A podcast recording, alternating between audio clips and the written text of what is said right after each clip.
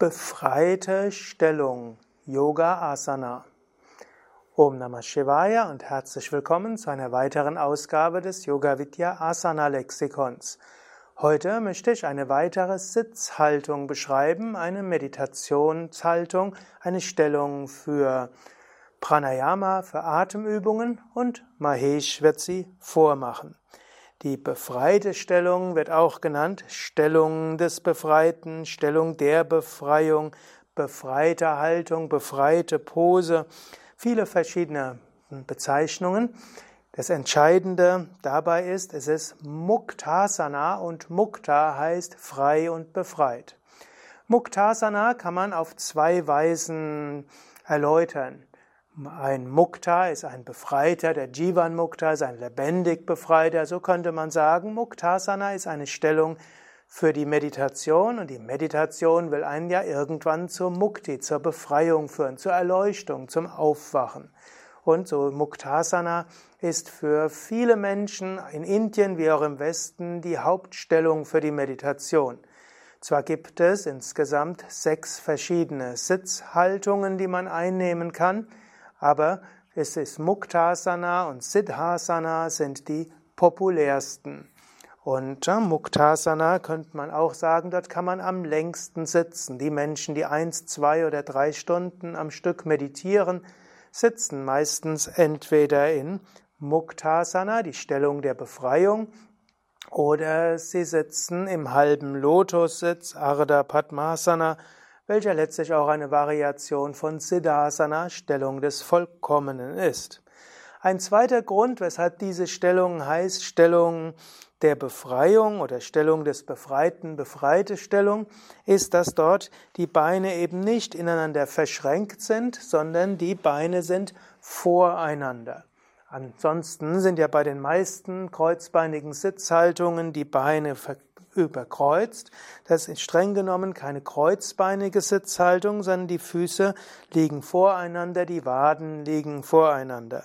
Was übrigens auch ein Grund ist, weshalb diese Sitzhaltung besonders gut ist, um Krampfadern vorzubeugen, beziehungsweise bei Menschen, die eine Neigung zu Venenstau oder Lymphstau in den Beinen haben, besonders geeignet ist. Wie alle kreuzbeinige Sitzhaltungen hilft diese Stellung trotzdem, dass Wade und Oberschenkel etwas gedrückt sind, was auch wiederum hilfreich ist zur Vorbeugung gegen Lymphstau in den Beinen, wenn man länger sitzt. Muktasana, die befreite Stellung, befreite Sitzhaltung, Pose der Befreiung, ist auch eine Stellung, die hilft, leicht gerade zu setzen. Also ist nicht nur leicht für die Beine, sondern ist auch leicht, um gerade zu setzen, gerade wenn man dafür ein Kissen zur Hilfe nimmt. Und Mahesh wird jetzt gerade mal zur Seite sich drehen, damit man das nochmal sehen kann. Natürlich, man kann auch ohne Kissen sich hinsetzen in Muktasana, die befreite Stellung. Da gibt es eine gewisse Neigung, dabei nach vorne zu, ja, sich zu lehnen. Natürlich, Herr Mahesh kann sich auch gerade setzen. Ohne Kissen hat er mir mindestens vorher mal gezeigt. Also Brustkorb nach vorne, Schultern nach hinten. Und dann ist es verhältnismäßig gerade. Aber der Mensch hat ja normalerweise eine natürliche Lendenkrümmung. Und damit diese sich einstellt, ist meistens gut, ein Kissen zu haben. Und das Kissen kann man entweder so diagonal schräg nehmen, was oft gut ist, oder man setzt sich so auf das Kissen, dass das Becken nach vorne gekippt wird. Und wenn das Kissen nach vorne so ist, dass das Becken nach vorne gekippt ist, dann entsteht ganz natürlich die natürliche Lendenkrümmung nach vorne. Dann kann im Brustbereich eine leichte Krümmung so nach hinten sein und der Nacken kann gerade sein.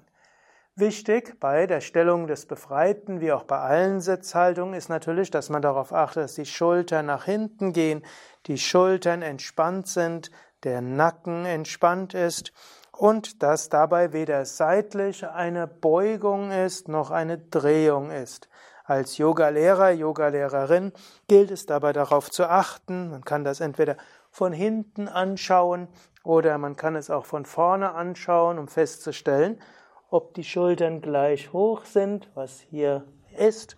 Und man kann natürlich auch bei Menschen, die einen Rundrücken hätten, mit einem Knie den Brustkorb nach vorne ziehen und die Schultern nach hinten.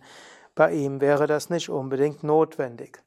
Manchmal kann man auch mit den Fingern unter den Hinterkopf fassen und so leicht unterhalb des Schädels nach oben ziehen, was die meisten Menschen dazu veranlasst, noch gerader zu werden und leichter zu werden. Es ist auch eine schöne Vorstellung, wenn man in irgendeiner kreuzbeinigen Stellung ist, dass der Kopf nach oben gezogen wird, auch als ob jemand am Hinterkopf die Haare nach oben zieht. Das kann man auch beim, im Yoga-Unterricht als Yogalehrer machen, bei Teilnehmer und Teilnehmerinnen, die mit einem vertraut sind. Auch das hilft, dass man gerade und aufgerichtet ist.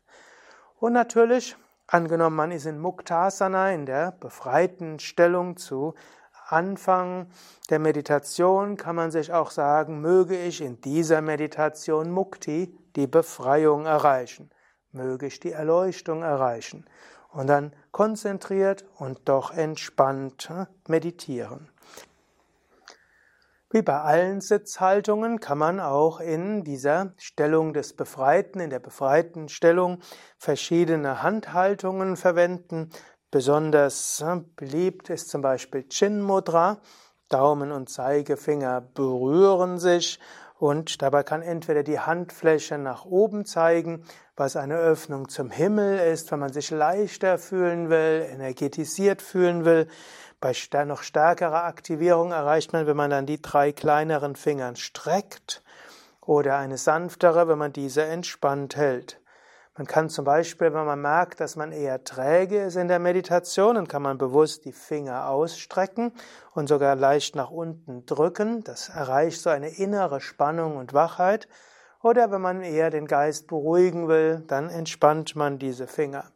Wenn man das Gefühl hat, dass man irgendwie zu sehr in den Wolken schwebt oder irgendwo zu offen ist, dann kann man auch die Handflächen nach unten geben. Das erdet etwas. Letztlich ist ja auch zum Beispiel der kleine Finger der Finger der Erdung.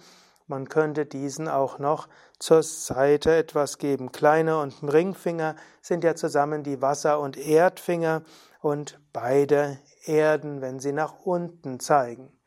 Man könnte übrigens auch, wenn man mehr inneres Feuer braucht, Feuermudra machen, Agni Mudra, wo man Fäuste macht und den Daumen nach oben gibt. Viele kennen dieses Daumen hoch Zeichen aus anderem Kontext, aber Daumen hoch kann man auch in der Meditation mal ausprobieren, wenn man mal ein bisschen Feuer haben will, nicht nur in der Stellung der Befreiung. Ja, soweit dazu. Noch das Erwähnen, es gibt noch andere Stellungen. Die sechs Hauptsitzhaltungen sind ja Padmasana, der Lotus, dann Siddhasana, die Stellung des Vollkommenen, Muktasana, über die habe ich eben gesprochen, befreite Stellung, Sukhasana, Schneidersitz oder angenehme Stellung genannt, Virasana, das beziehungsweise Vajrasana, Vajrasana, der Donnerkeil, eigentlich die kniende Stellung. Und dann gibt es noch Asandasana und das ist die Sitzhaltung auf einem Stuhl. Und für alle gibt es gute Gründe. Und die populärste unter den ernsthaft Meditierenden ist die Stellung des Befreiten zusammen mit der Stellung des Vollkommenen. Ja, soweit dazu. Hm, mein Name Sukadev.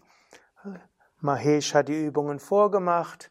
Kameramann Durgadas, Schnitt Nanda. Wir sind von www.yoga-vidya.de